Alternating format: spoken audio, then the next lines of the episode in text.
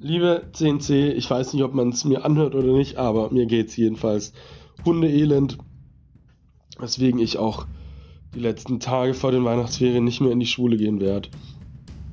Ähm, aber wie heißt es so schön im Bundesbeamtengesetz, ein Beamter hat seinen Dienst mit voller Hingabe zu verrichten und jetzt bekommt ihr mal meine vollste Hingabe ab, weil ich euch nochmal einen Podcast nachliefere zu den Themen für die Geschichtsarbeit, die in der zweiten Woche nach den Weihnachtsferien voraussichtlich stattfinden wird. Nicht am gleichen Tag wie eine andere Klassenarbeit, sondern an einem Extratag. Ihr werdet nur eine Arbeit pro Tag schreiben, nur keine Angst. Die Klassenarbeit ist im Prinzip gleich aufgebaut wie die letzte. Wir haben in Teil 1 die klassische Abfrage zu den behandelten Themen. Welche das sind, werde ich euch gleich noch erzählen.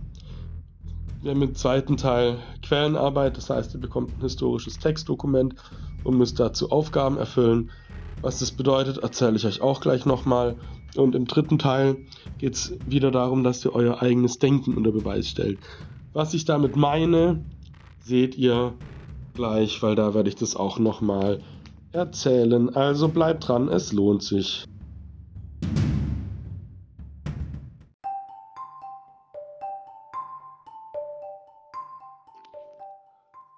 Zu den Themen, die ihr auswendig können müsst.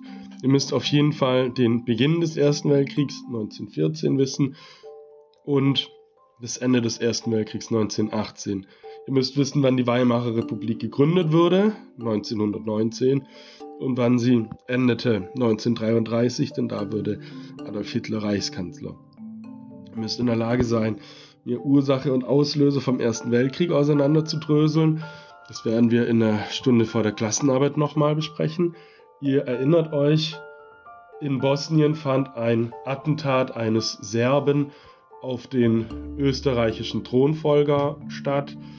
Österreich wollte den Fall selber klären, also in die, in die Hoheit, in das Hoheitsgebiet von Bosnien bzw. von den Serben eingreifen. Russland sah sich als Schutzmacht der Serben und der, der Bosnen.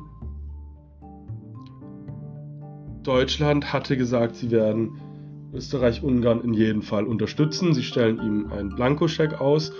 Und damit war klar, dass es zum, zum Krieg kommen wird und dass Österreich-Ungarn einen Konflikt mit Serbien und Bosnien hat. Deutschland war sich sicher, wenn es zu einem Krieg kommt, wird sich Frankreich auf die Seite Russlands schlagen. Also, weil in geht es dann folgendermaßen aus, weil in, weil in Bosnien der österreichisch-ungarische Thronfolger erschossen würde, greift Deutschland Frankreich an.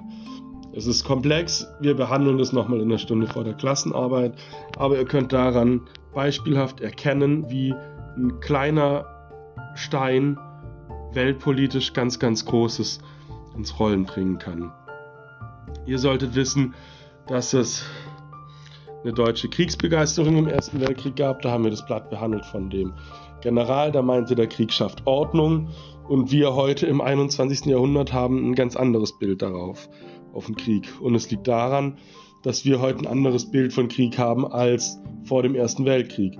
Und vor dem Ersten Weltkrieg dachten sich viele Leute im Krieg, da ziehen ehrenvolle Männer zu Felde, bekämpfen sich und der Stärkste oder der, der Ruhmreichste obsiegt. Hinterher gibt man sich die Hand und alles ist wieder gut. Man tritt ein paar Gebiete ab, man gibt ein bisschen Ressourcen ab, aber im Prinzip ähm, no harm done.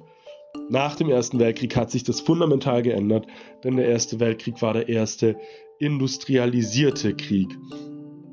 Wir haben im Ersten Weltkrieg beispielsweise Maschinengewehre, die stehen an der Front und die eine Seite beschießt die andere. Wenn ein Mensch am Maschinengewehr verreckt, übernimmt einfach der nächste. Die Front verschiebt sich gar nicht mehr. Die Leute sterben einfach als Kanonenfutter. Wir haben auch Giftgas, das zum Einsatz kommt. Das heißt, die Leute haben dann zum Schutz Masken angezogen. Keine Masken, die man mit FFP2-Masken vergleichen kann, wo man noch die Augen sieht und man auch mit den Augen beispielsweise lächeln kann und seine Individualität zum, zum Ausdruck bringen kann, sondern das waren riesige Brocken du hast das Gesicht von deinem Kameraden an der Front gar nicht mehr gesehen. Und wenn der Maschinengewehr verreckt ist, dann hast du ihn zur Seite geschoben und hast übernommen, bis du eben gestorben bist. Also ganz, ganz düster. Das hat sich seit dem Ersten Weltkrieg geändert. Im Zweiten Weltkrieg wurden dann noch Panzer erfunden, dadurch konnten diese Schützengräben überwunden werden. Im Zweiten Weltkrieg haben wir auch mit Adolf Hitler einen Wahnsinnigen, dem die Zivilisation vollkommen egal war und der alle vorhandenen Regeln, die es noch gab, gebrochen hat. Ähm, wir hatten nach dem Zweiten Weltkrieg die Erfindung von Atombomben, mit denen wir als Menschen in der Lage sind, uns selber in die Luft zu jagen, unseren ganzen Planeten. Und ja, wir haben viele zivile Opfer, also Bürger, Menschen, die keine Soldaten sind seit dem Ersten Weltkrieg. Das gab es alles vorher in, in dieser großen Form nicht. Und deswegen haben wir heute keine Kriegsbegeisterung mehr und damals gab es die schon. Ich möchte außerdem noch, dass ihr Bescheid wisst über den Hass auf Matthias Erzberger. Dazu gab es ja auch das, das Arbeitsblatt. Das werden wir aber auch nochmal vor der Klassenarbeit im Unterricht besprechen und behandeln. Nur keine Angst. Im zweiten Teil der Quellenarbeit bekommt ihr ein historisches Textdokument ähm, aus der Epoche, die wir behandelt haben, und Aufgaben dazu. Wichtig ist, ihr müsst in der Lage sein, Zusammenhänge zu erkennen. Also wenn der Text von einem Mitglied der NSDAP stammt, also der Nazi-Partei, solltet ihr in der Lage sein zu wissen, dass es ein Nazi ist und Nazis Hitler unterstützt haben. Wenn der Verfasser stattdessen aus dem Widerstand kommt oder ähm, ein Mensch jüdischen Glaubens wäre oder ein Homosexueller, dann solltet ihr in der Lage sein zu wissen, dass diese Menschen im Nationalsozialismus versucht würden, dass da versucht würde, die auszumerzen und die zu zerstören. Das heißt, die Zusammenhänge müsst ihr da erkennen, weniger die Details. Die Details stehen nämlich in der Textquelle. Auf den dritten Teil freue ich mich immer ganz besonders. Da sollt ihr nämlich euer eigenes Denken unter Beweis stellen. Da gibt es bei mir bei den Aufgaben keine Musterlösung, ähm, die ich einfach abhake, sondern stattdessen will ich sehen, dass ihr ein Thema ganzheitlich durchdringt. Wenn ich euch zum Beispiel frage, wieso ist es sinnvoll, äh, im, äh, die, die, Geschichte im Schul, in der Schule zu behandeln, dann möchte ich nicht lesen wegen Allgemeinwissen, sondern dann möchte ich auch noch wissen, wozu man denn das Allgemeinwissen braucht. Und dann kommen wir auf, auf eine Ebene, für die es mehr Punkte gibt. Wenn ihr dann nämlich sagt, Moment, mit diesem Allgemeinwissen aus dem Geschichtsunterricht kann ich ja meine Gegenwart viel besser verstehen, denn ich weiß, welche Fehler in der Vergangenheit gemacht würden. Ihr könnt beim dritten Teil in eurer Argumentation auf Themen zurückgreifen, die wir im Unterricht behandelt haben.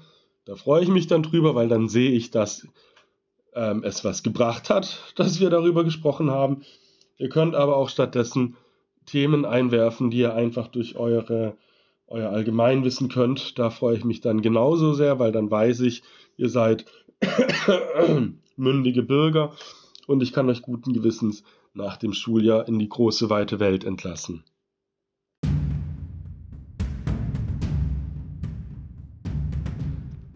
Wir werden aber, wie gesagt, nochmal in der Stunde nach den Ferien über die Klassenarbeit sprechen.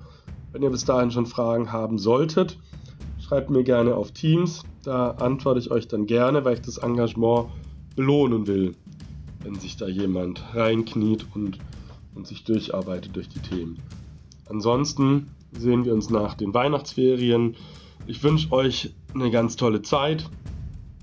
Genießt hoffentlich die Zeit bei eurer Familie. Passt auf, dass ihr gesund bleibt, weil krank zu sein ist ziemlich ätzend. Das erfahre ich gerade wieder am eigenen Leib. Passt auf euch auf.